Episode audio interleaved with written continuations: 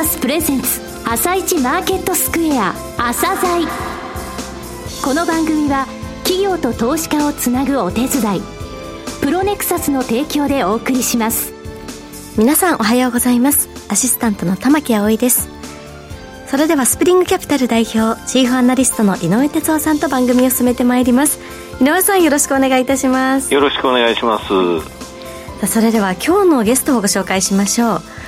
今日ご紹介するのは証券コード3451東西エリート投資法人です。はい、えー、東西エリート投資法人さんですね。はい、えー、私ね、あの個人投資家に紹介するときは東京圏を知り尽くしたリートっていうふうに言ってるんですが、えー、このリートのすごいところはね、あの、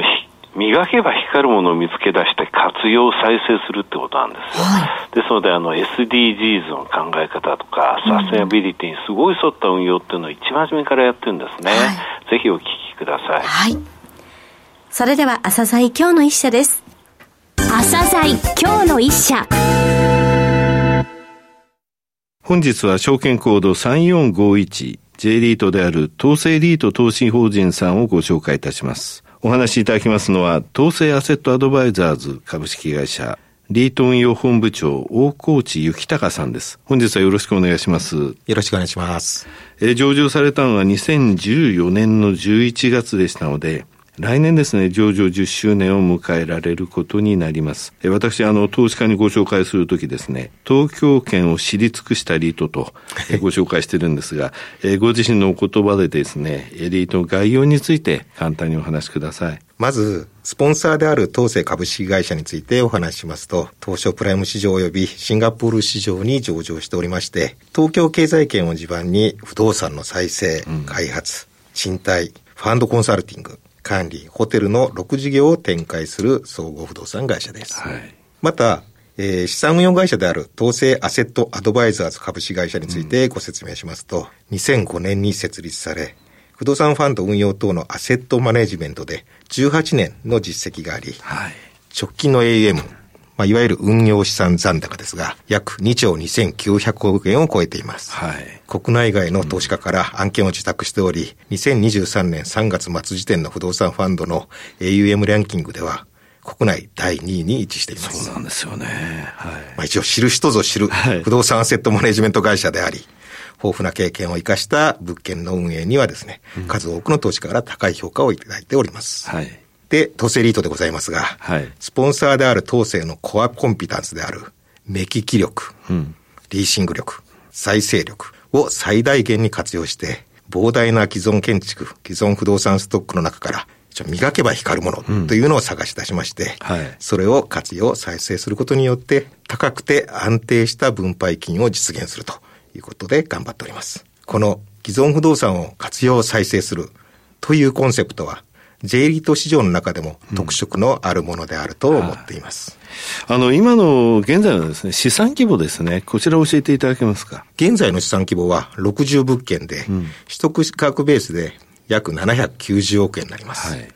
オフィス、商業、住宅に分散投資を行う総合型リートになります。はいうんまあ、直近4年ほどは住宅の安定性や成長性に着目して保有割合を増やしてきておりまして、全体のポートフォリオに占める住宅の割合は50%近くまで上昇。はい。現時点でのポートフォリオは、住宅が49.9%、うんはい、オフィスが42.9%、うん、商業が7.2%となっています。住宅がほぼ半分まで来たんですね。そうですね。はい、はいまあ、この取り組みによってですね、昨今のですね、新規オフィス建築による需給の悪化や、うん、コロナ禍でのオフィスニーズ低下といった影響を最小限に食い止めることができまして、常に予想を上回る安定した分配金を支払うことができております。あの、投資する地域ですね、エリアの、えー、特徴とか制限とかそういったものは入れられてるんですか？主な投資地域はですね、東京経済圏、はい、具体的には東京都、神奈川県、埼玉県、千葉県、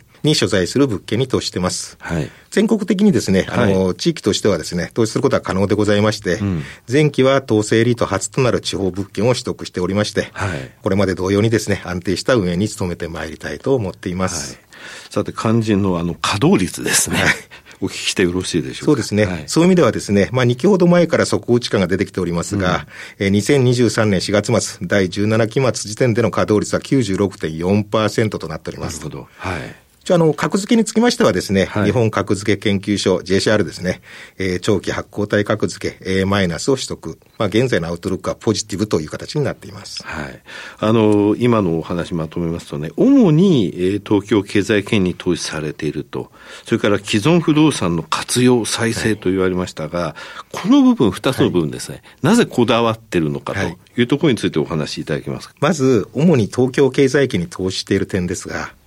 東京、神奈川、埼玉、千葉の1都3県である東京経済圏には、日本の人口の約30%、はい、事業所数でも全国の30%が集積しておりまして、うん、まあ圧倒的なオフィスや住宅に対するニーズがある地域と考えています。はい、そして事業所の多くは従業員数が50人未満でございまして、はい、その事業者は S クラスや A クラスといった大規模オフィスというよりも、50から100坪程度の手頃な賃料の中小規模のオフィスに対してのニーズがあると考えておりまして、はい、東京経済圏にある中小型のオフィスに投資していくことを一つの戦略として位置づけています。なるほど。東京圏のオフィスって言っても、中小型で、いわゆるあの、従業員50人未満、はい、ここのところって実は空室率それほど高くならなかったんですね。そうなんです。今回コロナのところでもね。はいその戦略が当たったってことですね。そうですね。そういう意味ではおかげさまで我々の持ってる物件については影響は少なかったというふうに思ってます。はいうん、これ住宅についてもそうなんですか？はい。あの、住宅についてはですね、都心の高立地の高級賃貸マンションというよりも、少し郊外に位置していて、面積が広くて、リーズナブルな物件。という入居を希望される層のニーズに応えていくことを前提に、投資対象を選定しているという感じです。はい、次に、あの、既存不動産の活用、再生と力強く言われた部分ですね。これについてもお願いします。リートは一般的に築浅の不動産にフォーカスしがちです。はい。まあ、一方で、統制リートですが、うん、我々は築年数にとらわれず投資を行っていくという方針を掲げ運営しておりまして、はい、このような投資方針を掲げることで、一般的には見逃されるような投資対象にもフォーカスしていますが、一方で、築年数が経過した物件に投資するには、深い知見が要求されることも確かでございまして、はい、はい。まさにそこが統制リートの強さだと思っております。これは生まれ変わることができる、しかも稼ぐことができるっていうのは、そういう知見がないと、ピックアップできないってことなんですね。そうですね。はい。なるほど。高い利回りをやはり追求していくっていうのはですね、非常に難しいところでございまして、うん、まあ我々としてはですね、築年数や一等地にこだわらずに、高い稼働率が見込めそうな物件を取得して、はい、で、取得後にはですね、物件の価値を維持、向上していくような取り組みを行っております。はい、現在稼働率が鑑定している住宅においてはですね、はい、まあ、テナントが入れ替わる都度というですかね、はい、えー、効果的なリフォーマーを行うことでですね、賃料が10%前後上昇するケースもございまして、はい、この賃料のアップ幅というのはですね、多分新築物件のテナント入れ替えでは達成が難しいと思ってます。そうですね。はい。テナントが退去しないと実現しないような地道な対応ではございますけど、これらバリューアップ可能な物件を多く所有していることが統制リートの強みであると考えています。なるほど。さて、分配金ですが、あの、前期、先ほどもありました2023年4月期の実績、えこちら3682円。はい、これ前期比で44円プラスですね。はいえー、また予想はね、3570円だったので、はい、112円も上回ったことになるんですけれども、はい、これ、運用環境厳しかったと思うんですけど、どうでしょう、この、はい。金額。確かにあの運用環境につきましてはですね、はい、まあオフィスを中心に不安定な環境だっていうところだったと思っています。うんでも最近ではですね、さらにですね、金利の上昇であったりとか、はい、エネルギー単価が高騰したりとか、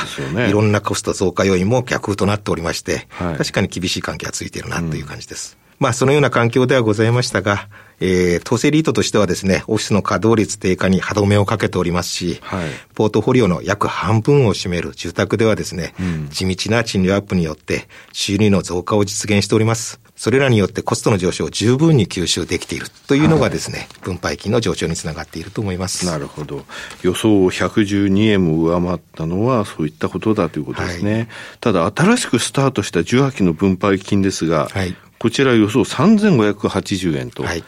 えー、前回の予想3570円、実績は3682円。はいこれはあの、どういう前提になってるんですか？これちょっとコンサバって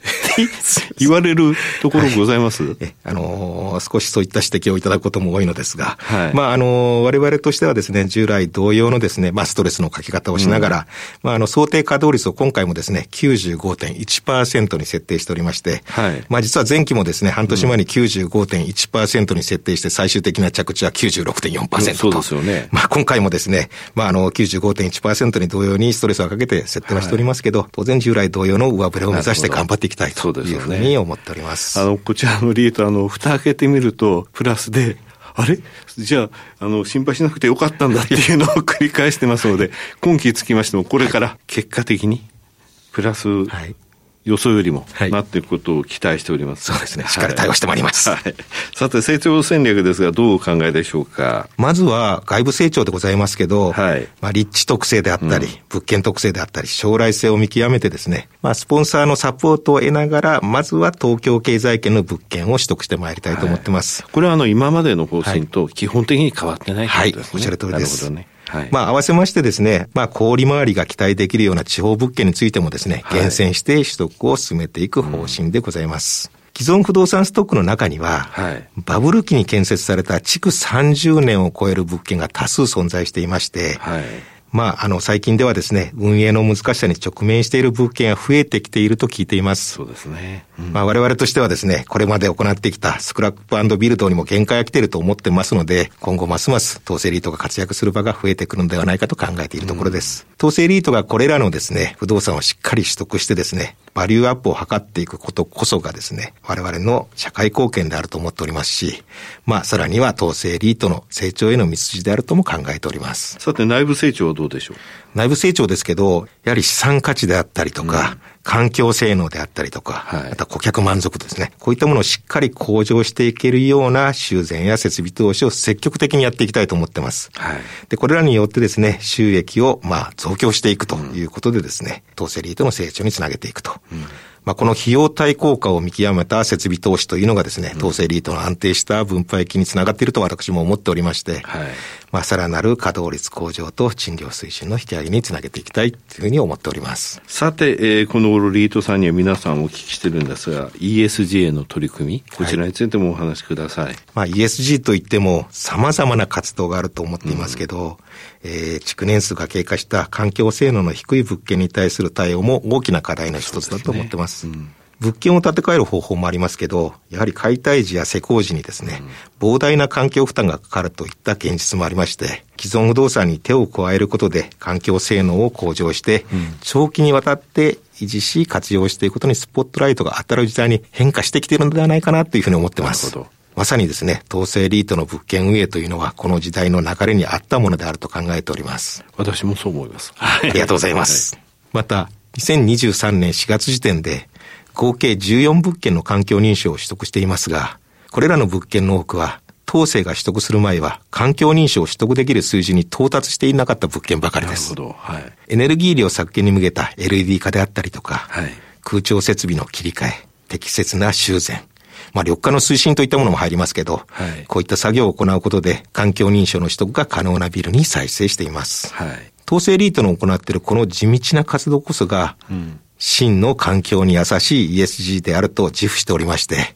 結果としてテナントに持ちされる物件になっていくと考えています。最後になりましたが、リスナーに向けて一言お願いします。統制リートは、これまでお話しさせていただいた通り、他のリートとは少し違う視点で運営を行ってきました。築年数が経過した物件の価値を向上させることは、口で言うほど簡単ではございませんが、安定した分配金実績が示す結果に手応えを感じております。来年には10周年を迎えますが、これまで培ってきた経験を生かして、さらに飛躍した統制リートをお見せいたしますので、ぜひご注目いただきたいと思います。大河内さん、本日はどうもありがとうございました。ありがとうございました。今日の一社、統制リート投資法人をご紹介しました。さらに井上さんにお話しいただきます。はい、えー、統制リートさんですね。はい。あの、とにかくそのバリューアップする、そのための目利きっていうのは素晴らしいんですよ。えー、であの気づいたら住宅がちょうど49.9という5割まで来てまして、えー、で、オフィスについてもいち早くですね、リートの中で、そうなんて言いますか、空室率の底打ちが果たせたリートさんなんですよね。うんえ。ー、それはやはりあの、えー、その大きいビルではないというところ、うん、これはもうもう一回あのリノベーション等、えー、することによって再生できるっていうそういった物件を見つけてるっていうことなんですよね。まあコンサバなんですよ。今回も95.1%をか想定稼働率で測ってますけれども、えー、この4月、えー、の稼働率は96.4なんですよね。だから毎回、えー、あの予想を上回る分配金出してくれるんですが、うん、昨日時点で年間のね、えー、予想の、えー、利回り5.28%、うん、なんか常に割安にいるなっていうのはこのリートの私の印象なんですよね。はいまあ、とにかくあの SDGs に即したリートだってこと、うん、そのことをしっかりと覚えておいてほしいと思います。はい今日の一社は東西リート投資法人をご紹介しました。それでは一旦お知らせです。企業ディスクロージャー IR 実務支援の専門会社プロネクサス上場企業のおよそ6割2200社をクライアントに持つ。これはアジア証券印刷の時代から信頼と実績を積み重ねてきたからこそ。さらにプロネクサスが目指すのは企業と投資家をつなぎ日本の株式市場を活性化させることです。プロネクサス私たちは個人投資家の皆さんを応援します。井上哲夫今日のストラテジー。それでは井上さん、後半の解説もお願いいたします。はい、えー、先週ですね、あのランキングシートでトップ100に入った銘柄3つほどご紹介したんですが、はい、えー、今日はその続きをと思ったんですが、はい、アメリカの方がすごいことになってるんですよ。えー、ダウが12日連続の上昇。これはね、6年5か月ぶりなんですよね。で、これあの、12日間、えー、5%上がってるんですよ、1703ドル上がってですね。はいそれで、えー、今年のもちろん高値のところを取っていてという状況なんですが、日経平均で見ますとね、その同じ期間、11日、1日お休みがあったんでね、はい、11日間で5勝6敗。で294円日経平均上昇して上昇率0.9%なんですね、はい、ただこれその前が日経平均ものすごい強くてそのお話してましたけれども結果的にリターンリバーサルってこういうふうに来るんですよね。それが今起きてるという状況、はい、それでですねあのーこの番組でもご紹介した加熱感の5つってありましたよね、25日移動平均、9日、3日で取ったファーストストキャストのパーセント K、パーセント D、スローのパーセント D、そして RSI の14日と、うん、この5つで見ますとね、ダウはね、RSI14 日以外がもう加熱感出しちゃってるんですよ。で、じゃあなんで RSI14 日って12日間連続で上がってるんだから、うん、これも出てよさそうなもんなんですが、うん、これね、12日連投してるんですが、その前の2日間って550ドルも下げてるんですよ。えー、その結果まだ75.5%なんですが、早ければ今日にも80%を超えてきますと。うん、となるとちょっと、え加熱感っていうものが意識される。えそういうタイミングに入っていくとは思いますけれども、はい、はい、これからはですねいろいろとインフレ指標についてもう一回見直す時期に入ってくると思います、うん、はい。井上さん本日もありがとうございました。それではリスナーの皆さんまた来週。朝鮮。この番組は企業と投資家をつなぐお手伝いプロネクサスの提供でお送りしました。